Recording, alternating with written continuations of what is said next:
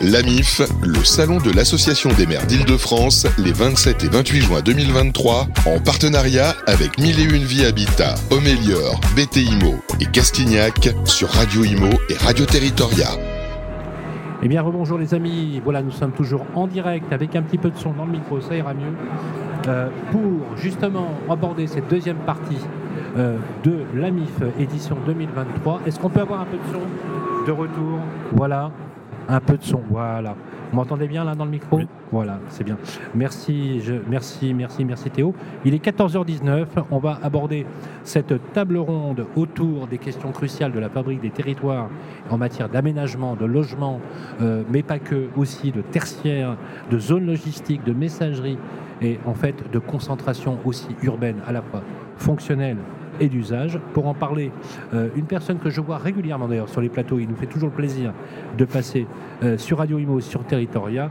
Il est le maire de Bussy-Saint-Georges, président des Pamarnes, qui est un plus gros aménageur euh, français.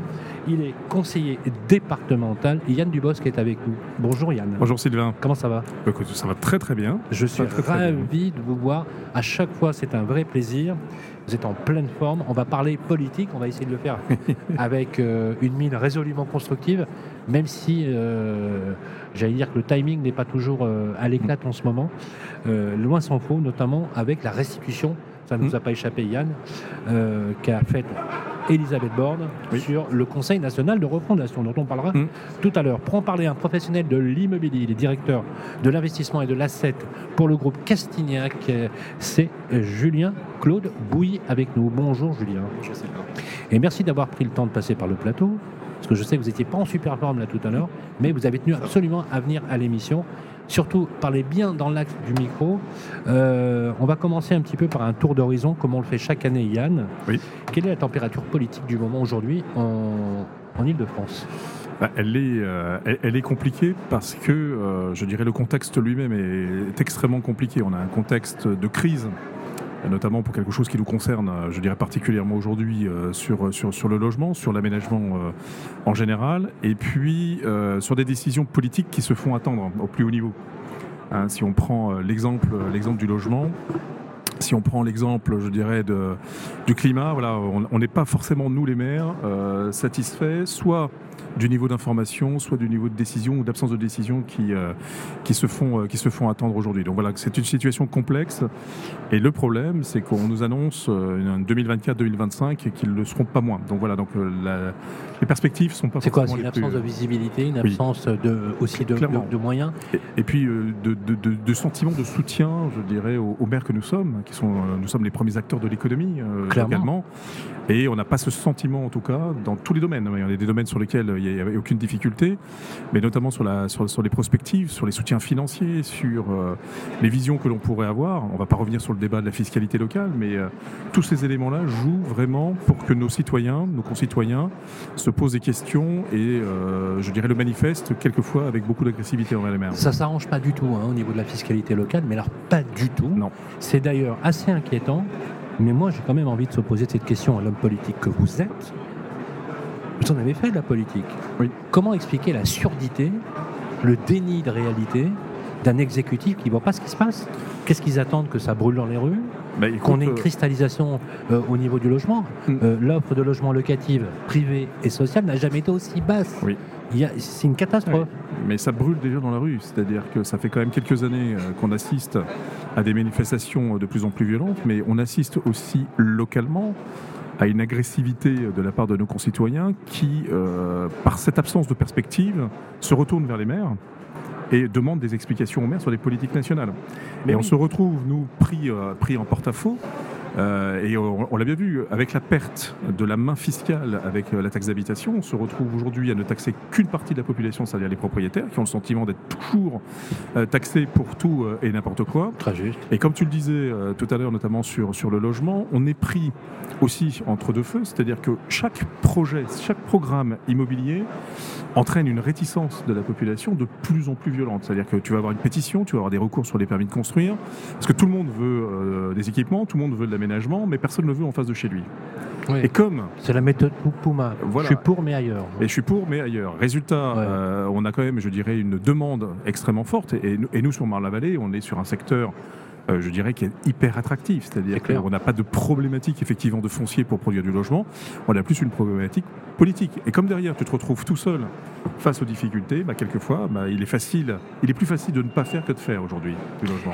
Est-ce que, alors, toi, tu as la réputation, Yann, d'être un maire bâtisseur. Oui. Un maire constructeur. Oui. Mais bien. Quand je dis bien, tu fais pas n'importe quoi. Oui. Tu, tu, as une vision à 360 degrés de la ville. Est-ce qu'aujourd'hui, tu te dis, comme certains de tes collègues, finalement, pourquoi je signerais les PC aujourd'hui Puisque j'ai plutôt tout à perdre qu'à gagner. Est-ce que, quelque part, l'attentisme généré par une administration centrale jacobine fait qu'à un moment donné, même le maire qui bâtissait se dit bah, ça vaut plus la peine? Évidemment, on se, on se pose euh, la question parce qu'on se retrouve confronté à toutes les difficultés seuls. Et quand je dis seul, c'est absolument seul. Et aujourd'hui, on a un certain nombre de, promoteurs qui sont pris à la gorge, notamment euh, avec euh, les coûts des matériaux, avec euh, les prêts bancaires, et on se retrouve avec une baisse assez importante, assez notable de la qualité des logements construits, notamment sur, le neuf. Donc là, tu, imagines effectivement que non seulement tu as les difficultés au moment du, lancement du projet, tu as des difficultés au moment de la livraison, tu te retrouves avec des habitants qui sont mécontents, avec des, des, associations écolos qui te font des, procès, je dirais, euh, moraux à, longueur de journée. Donc la solution la plus simple est de se dire, bah, je ne vais pas faire. Je ne vais pas faire. Et puis moi, qui suis opération d'intérêt national sur, sur Bussy, qui est l'obligation de faire, bah justement, on essaye effectivement d'accompagner la population sur l'ensemble, l'ensemble des projets, de mettre les équipements en temps et en heure au moment de l'arrivée euh, des, des, nouveaux citoyens. Moi, j'accueille à peu près 1500 personnes par an de plus. Donc, bien évidemment, il faut que l'ensemble des, euh, des, des, équipements publics suivent. Et donc, Combien d'habitants à Bussy? Aujourd'hui, on est à 30 000. Il y a, dans les années 80-90, nous étions 500 habitants. Donc 30 000 aujourd'hui et 50 000 en 2040. C'est énorme. Donc ça veut dire que la, problématique euh, de, logement et d'aménagement euh, à Bussy-Saint-Georges se pose dans d'autres proportions. C'est-à-dire que ce, que ce que mes collègues vivent, je dirais sur un projet, moi je le vis par 5 ou 6 projets par an. C'est très clair. Euh, Julien Claude Bouilly, vous avez la particularité, d'abord on va, pour le public si vous voulez bien, qu'on parle un peu de, du groupe Castignac. Quel est le périmètre d'activité? Alors vous, vous avez une particularité, c'est que vous êtes spécialisé dans l'univers de la logistique, on peut dire des choses comme ça, et de la messagerie urbaine. Euh, vous apportez des solutions extrêmement concrètes pour fluidifier en fait euh, les, flux de marchandises, mais pas que de services au niveau des territoires. Mais parlez-nous un petit peu de votre groupe, qu'on vous connaisse un peu mieux. Alors Cassignac, en fait, c'est la branche qui s'occupe de la logistique du groupe BTIMO, qui est un opérateur un peu plus global, qui fait également du logement, qui a euh, euh, contribuer également à la revalorisation de, friches industrielles, notamment dans le nord de la France euh, et également en région parisienne, grandement. Euh, ah, oui. Et donc Castignac est une, une, société qui est dédiée justement à la logique, à la logistique pardon, de proximité et à la grande logistique. Donc on est dans un système où on a des grands entrepôts déportés avec une logique plutôt nationale, de l'entrepôt régional, local, et puis après une distribution qui se fait jusqu'au client en fonction des business, soit B2B ou B2C. Là, on va vraiment euh, des fois au cœur des territoires, au cœur des villes pour pouvoir euh, donner un service, en fait, des mètres carrés aux utilisateurs qui, eux, en fait, vont euh, transporter les colis jusqu'aux utilisateurs. Aujourd'hui, le terrain de jeu de, de Castignac, c'est la France entière. Hein. c'est la France entière. on a effectivement des fois des volontés de déborder sur les autres pays limitrophes, mhm. plutôt francophones. Et on a un mandat, en fait, Cassignac a un mandat avec un investisseur qui est Brookfield pour, euh, pour en fait euh, déployer de l'equity à travers la logistique pour, ce, pour cet investisseur. Oui, parce que c'est des investissements qui sont très très lourds, très conséquents. C'est euh, oui, parce qu'aujourd'hui Cassignac c'est à peu près 800 000 m2 d'actifs sous gestion opérationnels, on va dire, avec 200 000 m2 de, de pipe encore, donc on est pas très loin du million de mètres carrés. on continue l'agrégation des actifs dans le portefeuille et on a euh, volonté à euh, dépasser euh, la barre symbolique du million de mètres carrés avec une valorisation du portefeuille qui est sensiblement équivalent au milliard d'euros. Donc effectivement, on est sur des gros volumes, on est sur des projets qui sont colossaux. Quand on voit Yvalet, qui a un projet qui fait 550 000 mètres carrés de PC autorisé obtenu. Vous connaissiez Yvalet hein? C'est un formidable hein, Avec un bâtiment de 100 000 mètres carrés qui est aujourd'hui utilisé par la C'était un terrain qui appartenait à l'armée. C'était un terrain qui appartenait à l'armée. Alors, Ça va Oui, intéresser. c'était euh, c'était la base, c'est le, le Cateau Cambrésis. Hein, c'est ça, c'est la, B, la B103. Absolument, la, la fameuse B103. La B103 qui euh, l'État en fait est parti et ils ont donné en fait à l'euro symbolique aux, mai- aux- aux- aux- aux communes euh, cette base militaire qui était sur euh, une particularité c'est qu'elle était sur trois territoires en fait euh, voilà. Et euh, c'est compliqué en fait pour les pour les élus après de redynamiser en fait et de retrouver un équilibre économique parce qu'ils ont perdu beaucoup d'emplois indirects parce que l'activité de la base euh, a des choses. Et il a fallu en fait euh, tout le quand je dire l'imaginaire de David pour essayer de, de les convaincre de faire, un, faire un- une, base, une, base logistique. À la clé, c'est 5000 emplois. Donc euh, la logistique crée de l'emploi dans, les terri- dans les territoires ruraux euh, et pas que en fait. Et euh, si vous avez par exemple des, des entrepôts logistiques, on est sur une dizaine d'emplois au- pour 10 pour 1000 mètres carrés. Alors c'est avec vous, hors antenne d'ailleurs, qu'on avait, on parlait de l'emploi. C'est très important ce sujet parce que souvent on oppose au monde de la logistique, Yann, quand on parle Mm. d'entrepôt, en disant que c'est c'est générateur de peu d'emplois. Mais, en- mais en fait non. On en a parlé ensemble. Vous, vous avez un potentiel. Vous m'avez donné des indicateurs euh, pour un potentiel de création sur une dizaine de sites. De combien d'emplois environ Bah, par exemple, quand on est sur la messagerie du, enfin sur de la livraison, le, le bâtiment du dernier kilomètre, le fameux- le, le fameux last mile, sujet. hein. qui, euh, en termes d'exploitation, euh, on va être à peu près entre 80 et euh, 120 personnes euh, sur site. Donc c'est plusieurs dizaines de milliers d'emplois finalement au niveau bah, si vous avez 10 sites, effectivement, vous créez, une dizaine de milliers d'emplois. ouais. Sur énorme. des territoires sur lesquels, en fait, d'emplois peu qualifiés, donc qui peut être aussi intéressant dans certaines, certaines villes, certaines communes. Est-ce que Bussier est en- va devenir une zone euh, à faible émission aussi Alors, on, y, travaille fortement, ça fait partie de l'ADN de l'aménageur public et l'ADN des, élus. Mais pour rebondir notamment sur, sur la logistique, à Bussy, l'année prochaine, on va commercialiser 700 000 m2 d'activité euh, le long de l'autoroute A4. Et euh, justement, donc on va, attirer les industriels, on va attirer euh, la, logistique, ce que j'appelle moi la logistique intelligente, c'est-à-dire celle qui ne fait pas que consommer du foncier, mais qui va créer un nombre d'emplois par hectare qui est dans le cahier des charges.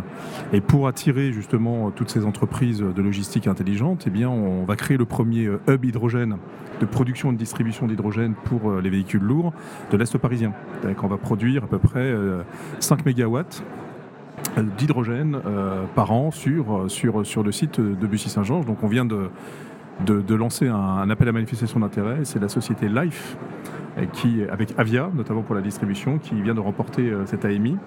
Et donc voilà, donc euh, on, s'est dit voilà, c'est un, un moyen d'attirer aussi euh, les transporteurs, les chargeurs. On va être, je dirais, dans le dernier kilomètre de la ZFE, donc aussi un intérêt stratégique, et puis surtout dans le premier kilomètre dans l'autre sens vers l'Allemagne, et donc a un intérêt stratégique également. Donc on a des gros industriels qui se sont qui se sont positionnés, et moi je suis très très vigilant, notamment sur la sobriété, la sobriété foncière. J'ai découvert quelque chose d'assez intéressant, c'est qu'on peut faire aujourd'hui de l'industrie de la logistique en hauteur. C'est-à-dire que sur des terrains de, de 700 000 m2, euh, je dirais, dont, euh, dont à peu près 600 000 qui sont constructibles, eh bien, grosso modo, on va pouvoir avoir, je dirais, en vertical, euh, ce qu'on ne peut plus avoir à, l'horizontale. Donc, euh, tout à l'heure, là, je serai sur BFM pour parler d'artificialisation des sols. Ben voilà, ça fait partie effectivement de ces exemples-là. On va bien sûr artificialiser, mais on va le faire de façon intelligente également, en accueillant des, industries et de la logistique intelligentes et créatrices d'emplois. Est-ce que c'est- typiquement des zones euh, pour, euh, pour, euh, pour, le périmètre de Castignac et du groupe BTIMO intéressantes Effectivement, en fait, la ZAC de la Rucherie, c'est Oui. le dernier espace en fait en Île-de-France sur lequel on peut faire une programmation logistique, parce que les fonciers sont, se sont raréfiés pour la logistique, Mm. sachant que la- on on n'arrêtera pas en fait la, la modification du- de la règle de consommation. Enfin, les consommateurs ont des consommations de plus en plus singulières et on doit prévoir toute cette logistique qui n'avait pas été prévue initialement. Euh, les, les stocks étaient dans le magasin. Aujourd'hui, en fait, on réduit les tailles des magasins, donc on déporte les stocks. Et euh, c'est une économie qui doit être repensée. Donc euh, aujourd'hui, c'est les circuits de distribution qui, sont, qui, sont, qui doivent être au plus près des villes pour l'acheminement aussi en, en véhicule propre. Mm. C'est tout l'intérêt. Avec les problématiques de ZAN aussi, où on n'a plus le droit d'artifici- d'artificialiser les sols. Pardon. Donc toutes ces problématiques et ces contraintes du développement territorial sans consommation de foncier, avec euh, des problématiques économiques, on, est vraiment au cœur de, ces sujets et on, espère en fait accompagner, également les collectivités dans des réflexions comme ça, notamment avec des outils comme euh, Smart Stadium. Alors justement, je voulais, euh, aussi en, parler parce que j'ai découvert, hein, je ne connaissais pas du tout cette, dimension. Smart Stadium, en résumé, vous aidez les collectivités locales en fait à redonner vie ou à, ou à rénover leurs bâtiments publics et en faire des bases un peu protéiformes et qui leur permettent d'avoir aussi un second souffle sans changer finalement la destination première du, bâtiment. On est dans cette, problématique de, verticalisation en fait des installations où euh, des fois il y a des équipements publics, euh, collectifs, qui sont euh, finalement pas forcément. Exemple une salle de sport, une salle de sport, un, terrain de foot qui va être instabilisé. C'est un équipement qui est lourd à rénover mm. pour un budget d'une commune. nous, on se propose justement de le rénover, de le surélever et d'utiliser en fait une partie du ah, volume. On, on surélève un stade? On peut surélever un stade, oui. Ah bon? Le, stade en lui-même, euh, c'est un espace neutre, donc effectivement, oui. Mais ah oui, euh, que je comprenne, voilà, il y a un stade, il monte. Mais quand on est en territoire très contraint, très urbain en fait, euh, très contraint, le, terrain de foot finalement, on ne peut pas construire au-dessus. On ne va pas construire quelque ah, chose au-dessus. Un, gymnase, on ne construit pas au-dessus en fait. Mais on cherche de la mixité aussi dans les villes. On cherche cette hmm. mixité, on cherche à utiliser le territoire au mieux. Et ben, en fait, on peut remonter cet équipement collectif faire profiter à la mairie d'une installation, enfin à la commune euh, et, aux administrés d'un équipement neuf euh, qui va pouvoir répondre à la problématique de, justement de, cet équipement. Et on vient après, nous, euh, dans un équilibre économique, utiliser le, volume inférieur, en fait, donc rez-de-chaussée et les sous-sols. Que je comprenne, il y a un rez-de-chaussée, là il pourrait y avoir, je sais pas moi, une, galerie commerciale, un foot court. On est, on est plutôt sur des bureaux. Du parking. Non, un parking, oui. Du parking, pas trop sur du bureau, pas, pas trop. On n'envisage pas trop en tertiaire parce que au final, après, c'est une séparation. Il peut y avoir du commerce. Il peut y avoir du commerce, bien sûr, mais ça dépend où il est placé, dans quelle est la logique. Et au-dessus, il y a le stade. Au-dessus, il y a le stade, ouais. Ou un équipement, une salle des fêtes. Hmm. Qu'est-ce que vous en pensez? Mais c'est là où c'était intéressant. Par exemple, euh, moi j'ai découvert plein de choses quand on a commencé à réfléchir sur du stationnement intelligent aussi. J'aime bien ce mot intelligent, ville intelligente, avec les parkings silos. Aujourd'hui, le parking silo, j'avais encore l'image de ce qu'on peut voir sur le périph euh, quand, on, on circule euh, sur le périphérique parisien. Et en fait, je vous dis, voilà, la verticalité, c'est qu'on va faire du stationnement, on va faire du commerce en rez-de-chaussée, et puis on peut faire du tiers-lieu euh, ou d'une salle de sport, je dirais tout en haut, et pourquoi pas effectivement un équipement sportif sur la terrasse. Et en fait, on s'aperçoit que ce qui était d'abord en usage un simple stationnement devient un lieu, un écosystème je dirais qu'il permet de le rentabiliser aussi, parce qu'un parking silo, ça coûte relativement cher. Euh, ça coûte moins cher que quand tu enterres effectivement dans le sol euh, le, stationnement. Euh, mais voilà, donc effectivement, je ne connaissais pas le, le, Smart Stadium, mais j'aime bien le concept parce que ça permet effectivement de mutualiser un certain nombre d'usages. Et quand on cherche, même si Bussy Saint-Georges a encore beaucoup de foncier disponible, à un moment donné, tout le foncier va être occupé. si on veut développer des activités, bah, ça sera euh, essentiellement verticalité. Le, logistique urbaine, la, livraison par drone, un data center, euh, fabrication de masques avec un fablab, l'agriculture urbaine, parking, stockage, terrain de sport, fitness. C'est tous les usages possibles. c'est tous les usages possibles en fait qu'on peut avoir dans, ce, dans un projet comme ça en fait. Est-ce que quelque part vous, avez, vous changez un peu, un peu le prisme habituel de ce qu'on appelle entre guillemets la logistique? Ou la messagerie, avec quelque chose de plus global, de plus mixte Alors, nous, en fait, on, propose des surfaces, on n'invente pas la logistique. La logistique, elle se renouvelle par elle-même et c'est la supply. Aujourd'hui, en fait, ce sont les entreprises et les consommateurs qui ont, euh, fait ces qui, ont, qui ont ces besoins et qui ont fait ces changements. Nous, on les accompagne au mieux possible dans, dans cette euh, logique de distribution où, je vous dis, on va avoir un entrepôt qui va stocker euh, en grande quantité à l'extérieur de, de, de, dans une région, peut-être à Cambrai, sur Yvalet on va avoir du régional et après on doit rentrer dans les villes avec des problématiques de, zones à, faible émission, avec tous ces, sujets-là qui vont euh, augmenter en fait la complexité euh, de trouver en fait des, des, bâtiments qui peuvent répondre à cet usage. Et, en fait l'idée c'est de pas mobiliser du territoire. Donc euh, hmm. et on, va en dessous d'un équipement collectif, donc on gêne personne, on rénove un stade. Je veux dire c'est du gagnant-gagnant. Hmm. complètement. Qu'est-ce que vous en pensez? Bah, c'est exactement, euh, je dirais, les réflexions que l'on a aujourd'hui. C'est euh, cette sobriété foncière, même si elle est compliquée, même si, euh, je dirais, il y a des contraintes fortes. Et eh bien maintenant, imaginons la ville de demain qui va plutôt s'élever que s'étaler. Et donc, voilà, la mixité des usages, c'est un terme qui est, beaucoup utilisé en aménagement aujourd'hui, mais là, elle trouve tout son sens. on imagine effectivement d'avoir plusieurs usages sur un seul et même bâtiment euh, pour nous, en plus un bâtiment qui peut être vertueux, qui doit être vertueux en, énergie, bah, on répond aux, demandes de nos concitoyens, on répond aux exigences, je dirais, climatiques, et en plus, effectivement, souvent, ce sont des très beaux objets. hein, en, en termes d'architecture et autres. C'est pas, les- pas l'image qu'on peut avoir effectivement aujourd'hui de la logistique. On, on a des bâtiments logistiques aujourd'hui qui s'intègrent parfaitement dans les paysages. Est-ce que c'est vous qui l'avez créé? C'est, c'est nous- oui, c'est le Parce que concept. je, euh, je vois, vois, c'est extrêmement bien pensé. Je mettrai d'ailleurs, je vous montrerai les amis, on le mettra sur le podcast, les infographies, c'est extrêmement bien pensé. En fait, vous surélevez euh, la toiture sportive d'un terrain de sport, donc avec l'éclairage, euh, Wi-Fi, gardiennage, il y, a, il y a vraiment absolument tout.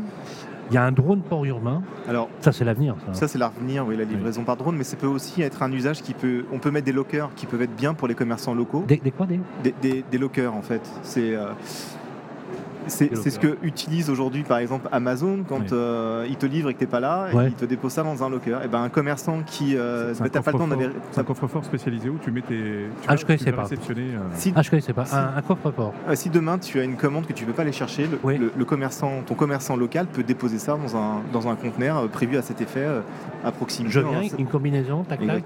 Ou un, ou un- reçois un code. ou un code barre. sou- souvent dans les supermarchés aujourd'hui, tu, tu- tu arrives effectivement et tu as ces, ces différents coffres. Génial. Et tu peux mettre ton colis que tu veux euh, Génial. renvoyer comme tu veux. Juste une question, le drone, là, il arrive dans mon jardin. Alors non, Il en fait dépose. c'est transport Non, de mais- drone. Non mais ça va, ça va.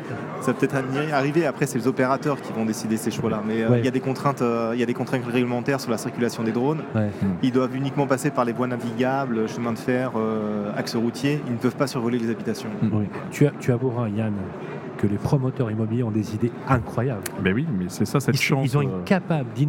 capacité d'innovation Oui. absolument incroyable. Oui, Parce que l'objectif, euh, c'est de pouvoir effectivement inventer la ville de demain. Et si euh, demain il n'y a pas des idées ou des inventeurs, il n'y aura pas de- d'invention de la ville de demain. Et que ce soit les élus ou que ce soit surtout effectivement les acteurs privés, on a besoin l'un de l'autre. Dernier sujet pour cette table ronde, qui vous concerne tous les deux, puisque à la fois on a le politique qui est pris en étau, le politique de l'élu local Hmm. euh, que tu es, Yann, pris en étau avec un pouvoir central, on va dire assez jacobin, Mhm. à vouloir tout décider, et des promoteurs immobiliers multiprotéiformes qui subissent au quotidien des injonctions normatives euh, qui pèsent énormément. Parce que Alors vous, c'est la totale. hein. Les DPE obligatoires pour le résidentiel, euh, le décret tertiaire pour, le, euh, pour les bureaux, enfin, euh, c'est... Oui, puis on a des injonctions contradictoires par moment. euh, Voilà. Alors, d'ailleurs, on se demande, on, est en droit de se poser la question de savoir comment on peut réinventer le métier de promoteur. Je vous donne quelques chiffres.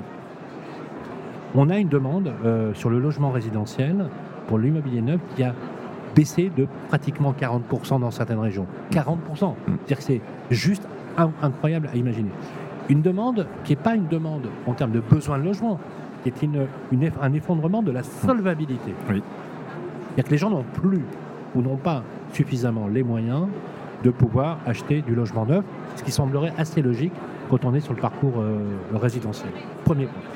On a vu en moins de un peu plus d'un an, Yann, 350 à 400 points de base d'augmentation des taux d'intérêt. C'est du jamais vu, moi je l'ai Mm. jamais connu. De façon au- aussi élevée. Mais conjointement à cela, on a une crise des matériaux avec la- une hausse très importante des matières premières et les coûts énergétiques qui sont venus se rajouter, euh, rajou- rajouter là-dessus. Tout ça provoque une situation dans laquelle on n'a jamais atteint un niveau aussi bas à la rentrée de septembre d'offres locatives, Mhm. par exemple, euh, sur le marché et se prépare avec la rentrée étudiante, les problèmes dramatiques de rotation, des, des grosses difficultés. Quand on est aujourd'hui, euh, là, je- Julien, je voudrais plutôt avoir ta vision d'homme de l'immobilier. Quand on est face à, à ces défis-là, qu'est-ce qu'on se dit? On se dit, bon, euh, on reprend ces classes d'actifs, on dit on va être le plus opportuniste possible. Euh, Qu'est-ce qu'on fait dans cette interrogation qui, quelque part, remet en cause, dans une certaine mesure, les, euh, les, les bases du métier? Et la dernière chose, enfin, bah, c'est la restitution du Conseil national de refondation. Mm. Une catastrophe. On a acté la mort du Pinel, Mm.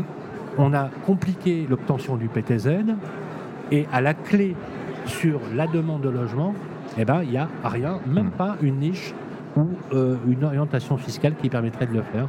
Euh, ton analyse comme ça, globalement, euh, quand on est euh, à la place d'un groupe comme BTIMO qui est plutôt protéiforme, qu'est-ce qu'on se dit? Mais nous, on est assez opportuniste hein, dans notre vision des, des sujets. On fait aussi du logement. vaut mieux l'être, hein, ça c'est sûr. On fait aussi du logement, on fait plutôt de la copromotion. Et euh, c'est vrai que ce qu'on se rend compte, c'est qu'en fait, les, les élus en fait, ont aussi beaucoup de difficultés aujourd'hui avec des élus bâtisseurs. Parce que Mm. c'était des gens avant qui, qui n'avaient pas de problème à déposer des PC et aujourd'hui en fait ils sont réélus des fois en, s'opposant à des projets. Donc on est toujours dans un espèce de clivage où on a intérêt à travailler avec les collectivités pour essayer de et c'est un petit peu le rôle et le but euh, aujourd'hui d'un promoteur, c'est aussi de, parler aménagement, d'expliquer les choses, de, faire preuve de pédagogie. Euh, en l'occurrence, maintenant, il y a des, effectivement, il y a des, secteurs sur lesquels qui sont très compliqués. Euh, mais le logement, pour nous, c'est euh, une, partie de, nos activités. La logistique étant, pour Castignac, en tous les cas, un formidable. Il y a eu beaucoup d'engouement sur la logistique et ça reste encore un endroit où on peut s'exprimer sur, sur les territoires. Parce que les besoins en matière logistique sont très élevés en France. Je, je prends juste les zones à faible émission sur les problématiques de logistique du dernier kilomètre. Aujourd'hui, on est loin d'avoir pourvu la demande. Oui, et puis en plus, le, marché est très, euh, euh, très tendu. Il n'y a plus d'offres locatives euh, sur le marché. Hmm. Donc on est sur des, offres qui sont à moins de 3% sur le territoire national. Donc on a une, conjoncture qui est favorable aux promoteurs pour, pour développer Maintenant, après, on est sur des pressions qui sont mises sur les utilisateurs au niveau locatif. Donc, euh, et en fait, tout, le, tout le problème est l'équilibre économique. Bien sûr. Oui, équilibre économique, c'est-à-dire que en fait, vous avez la possibilité d'avoir d'investir peut-être ce type de, surface. Sauf que le taux d'effort qui va être demandé aux utilisateurs est un peu élevé.